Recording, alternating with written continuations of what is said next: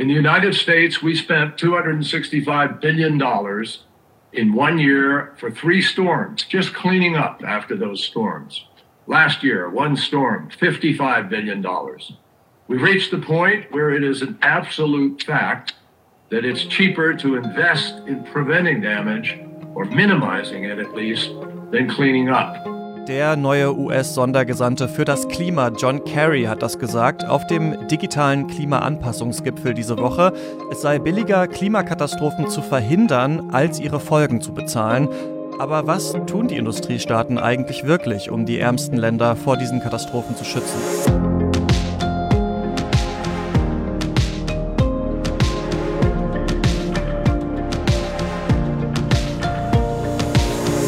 Ihr hört das Klima-Update, den Nachrichtenpodcast von Klimareporter mit drei Themen, die wir in dieser Woche in Bezug auf das Klima wichtig finden und die alle auch zusammenhängen. Ich bin Christian Eichler und blicke mit Sandra Kirchner zurück auf die Woche. Hallo Sandra. Hallo Christian, ja, wir kreisen ja hier immer um zwei Themen. Einmal um die Klimakrise und die Frage, wie die Menschheit darauf reagiert und vor allem, wie sie denn reagieren sollte. Und diesmal haben wir erstmal was Neues zur Klimakrise selbst und ähm, wie hart sie den Planeten trifft.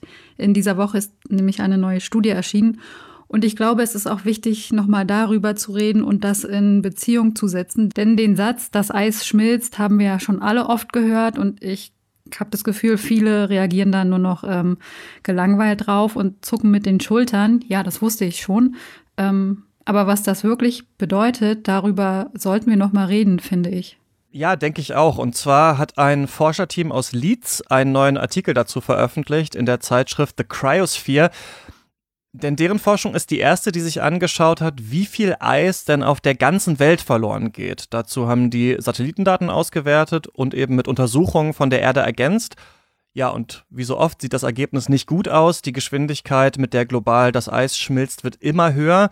Und damit ist tatsächlich auch das Worst-Case-Szenario des Weltklimarats wahr geworden. Und zwar hat die Erde zwischen 2007 und 2019 28 Billionen Tonnen an Eis verloren.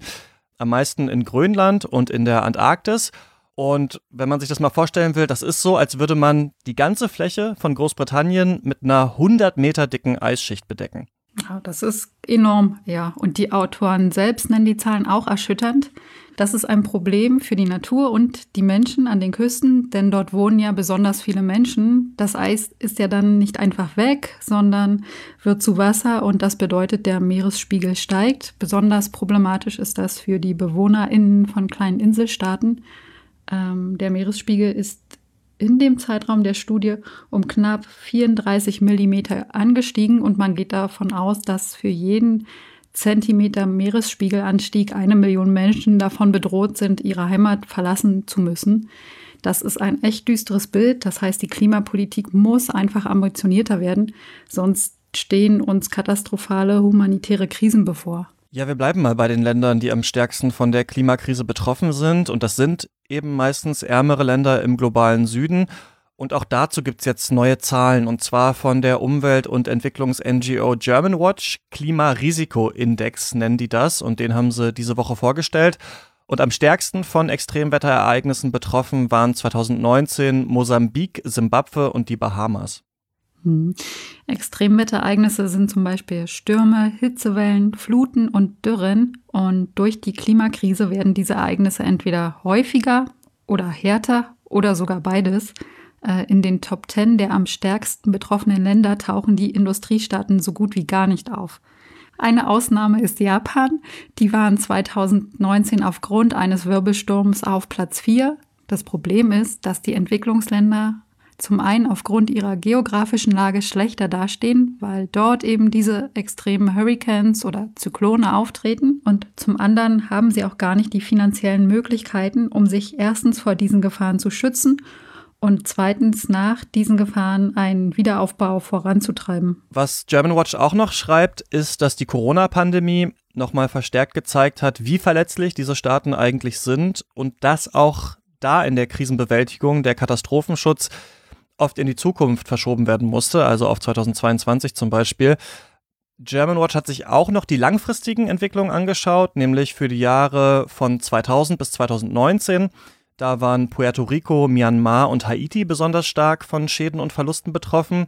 Und die Zahlen der Opfer sind laut diesem Bericht auch verheerend. Also weltweit sind laut dem Klimarisikoindex von 2000 bis 2019 fast 480.000 Menschen durch mehr als 11.000 Extremwetterereignisse ums Leben gekommen. Und die Sachschäden belaufen sich auf 2,56 Billionen US-Dollar. Bei diesem langfristigen Trend landet Deutschland übrigens auf Platz 18, also gar nicht mal so weit hinten, aber Germanwatch sagt auch ganz ausdrücklich, dass Deutschland trotzdem nicht zu den weltweit meist betroffenen Ländern gehört. Trotzdem kann man sich ja fragen, warum ist die Bundesrepublik da eigentlich so weit vorne? Das liegt vor allem an den großen Hitzewellen, die wir hatten, 2003 und 2018. Da sind über 10.000 Menschen hier gestorben. Und ja, wenn man sich das hier und natürlich auch die Toten und wirtschaftlichen Schäden weltweit anschaut, dann sieht es nicht gut aus, da muss was passieren. Genau, und wir hatten ja auch am Anfang schon gesagt, uns interessieren oft zwei Fragen, welche Auswirkungen die Klimakrise hat. Darüber haben wir gerade eben gesprochen. Und die zweite Frage ist, wie reagiert die Menschheit oder eigentlich, wie sollte die Menschheit reagieren? Und darum geht es bei unserem dritten Thema, denn Anfang dieser Woche war der Klimaanpassungsgipfel. Passend zu diesem Gipfel hat German Watch halt den Risikoindex vorgelegt, den wir eben besprochen haben. Und ähm, bei dem Gipfel sind halt viele Staats- und Regierungschefs online zusammengekommen, um die Frage zu diskutieren, wie die Länder besser geschützt werden können. Ja, und diese Frage, wie mit solchen Schäden und Verlusten umgegangen wird, ist schon sehr lange ein Streitpunkt in den internationalen Klimaverhandlungen. Es gibt da äh, vor allem drei Aspekte. Erstens, kann und muss die Welt natürlich die Schäden an sich verringern und das geht natürlich durch eine drastische Reduktion von Treibhausgasen. Da ist man auf einem Weg, aber das geht ja viel zu langsam, wie wir hier ja jede Woche besprechen.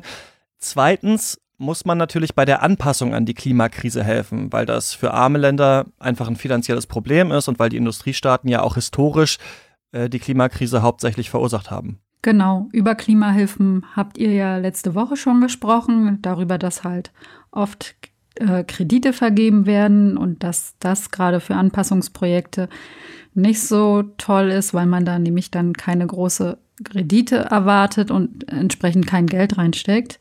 Ähm, die dritte Frage ist, wer zahlt denn dafür, wenn infolge der Klimakrise Schäden und Verluste auftreten?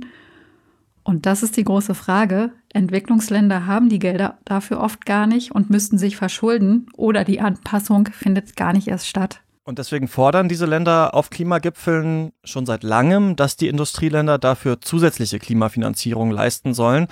Auf der Klimakonferenz 2009 in Kopenhagen haben die Industrieländer dann auch versprochen, dass sie ab 2020 jährliche Klimahilfen in Höhe von 100 Milliarden Dollar pro Jahr für die Entwicklungsländer mobilisieren wollen. Die Summe ist in den Vorjahren auf jeden Fall nicht erreicht worden. Also 2018 waren das laut einem OECD-Report knapp 79 Milliarden. Für 2020 fehlen uns dann noch die Daten, um das abschließend zu sagen. Aber klar ist auf jeden Fall, dass nur ein kleiner Teil der Hilfen tatsächlich in Anpassung fließt. Also das sind ungefähr 20 Prozent. Das müsste aber eigentlich ähm, die Hälfte sein. Und dann ist es auch noch so, dass viele Hilfen zwar als Anpassungsgelder deklariert werden, aber man damit eigentlich was ganz anderes macht. Also die Organisation CARE hat dazu zum Beispiel eine Analyse vorgelegt und darin kann man relativ viele Beispiele finden zu sogenannten Anpassungsmaßnahmen, die aber eigentlich gar keine sind, wie zum Beispiel der Bau einer Brücke in Hanoi vom Stadtzentrum zum Flughafen oder zum Beispiel ein Weltbankprojekt zum Wiederaufbau in Nepal nach dem äh, verheerenden Erdbeben von 2015. Mit Anpassungen an den Klimawandel hat das eigentlich nichts zu tun. Laut Schätzung der UN bräuchten die Entwicklungsländer etwa 70 Milliarden US-Dollar äh, pro Jahr allein für die Anpassung. So steht es auch im Adaptation Gap Report, der vor circa zwei Wochen veröffentlicht wurde. Und darin wird auch gesagt, bis 2030 könnten diese Kosten für die Entwicklungsländer auf bis zu 300 Milliarden US-Dollar steigen und bis 2050 sogar auf 500 Milliarden. Ähm, UN-Generalsekretär Antonio Guterres hat dazu auf dem Anpassungsgipfel gesagt, wir stehen vor einem Klimanotstand und die Pandemie hat gezeigt, dass wir es uns nicht leisten können, bekannte Risiken zu ignorieren. Und deshalb haben jetzt auch die Industriestaaten versprochen, mehr Geld nachzuschießen. Deutschland zum Beispiel äh, will 220 Millionen Euro zusätzlich vergeben, zum Teil allerdings als Kredite, was ja umstritten ist. Ähm, wir haben zum Anpassungsgipfel auch mit Sabine Minninger von Brot für die Welt gesprochen und die hat gesagt, dass zwar jeder Euro hilft, der zusätzlich kommt, aber es reicht natürlich trotzdem nicht. Eigentlich müsste Deutschland seine Hilfe verdoppeln, also von 4 auf 8 Milliarden. Das ist aber nicht passiert. Es wäre aber ein wirklich gutes Signal gewesen, wenn die Bundeskanzlerin gesagt hätte, dass sie zumindest den Prozess für eine Erhöhung der Klimahilfen einleiten will. Aber auch das ist nicht passiert. Noch ein Signal war, dass wir eine neue Person auf dem internationalen Parkett gesehen haben oder beziehungsweise jemanden, den wir in dieser Rolle bisher noch nicht kannten, nämlich John Kerry. Kennen wir aber vielleicht noch, weil er mal eine Präsidentschaftswahl gegen äh, George W. Bush verloren hat. Dann war er unter Barack Obama US-Außenminister und jetzt hat er unter Biden einen neuen Job und zwar ist er Sondergesandter des US-Präsidenten für das Klima. Das bedeutet erstmal für uns hier, dass der wahrscheinlich sehr, sehr wichtig wird in diesem Podcast in den nächsten Monaten und Jahren. Mhm. Und in dieser Rolle war er eben auch zugeschaltet und hat vor allem gesagt, die Klimakrise ist wichtig, wir sind wieder dabei, auch wir schämen uns für die letzten vier Jahre der US-Politik, aber er hat jetzt keine riesigen Versprechungen gemacht, sondern hauptsächlich gesagt, ähm, dass die alten Versprechen, also die von vor Trump, also von Barack Obama, einfach weiter gelten. Naja, er hat schon gesagt, die USA werden ihre Gelder erhöhen, aber mehr eben auch nicht. Ähm, das Ding ist ja, da stehen halt noch Zahlungen aus. Barack Obama, den du gerade angesprochen hast, hatte 2015 nämlich drei Milliarden US-Dollar für die internationale Klimafinanzierung versprochen und von denen wurde bis zu Trumps Amtsantritt aber nur eine bezahlt. Das heißt, zwei Milliarden Dollar sind noch offen und die müssten eigentlich erstmal fließen. Das wird sicher auch Thema bei der Weltklimakonferenz diesen November in Glasgow werden, denn die Entwicklungsländer werden sicherlich die Industriestaaten dazu drängen, mehr Geld locker zu machen, was ja auch bitter nötig wäre. Auf jeden Fall. Und damit sind wir dann auch schon wieder am Ende dieser Folge. Falls ihr die nächste nicht verpassen wollt, dann könnt ihr natürlich wie immer das Klima-Update gerne in der Podcast-App eurer Wahl abonnieren. Und falls man da Podcasts bewerten kann, dann freuen wir uns auch über eine Bewertung. Genau, und wenn ihr Themen oder Feedback habt, dann schreibt uns doch gerne an klima-update. Und an dieser Stelle danken wir den SpenderInnen, die das Klima-Update diese Woche mit einer Spende unterstützt haben. Das waren Hubert Stiegelbauer, Christoph Weber und Juri Wanschura. Vielen Dank und bis bald. Mach's gut, Sandra, und wir hören uns hier dann wieder in der nächsten Woche. Bis dann.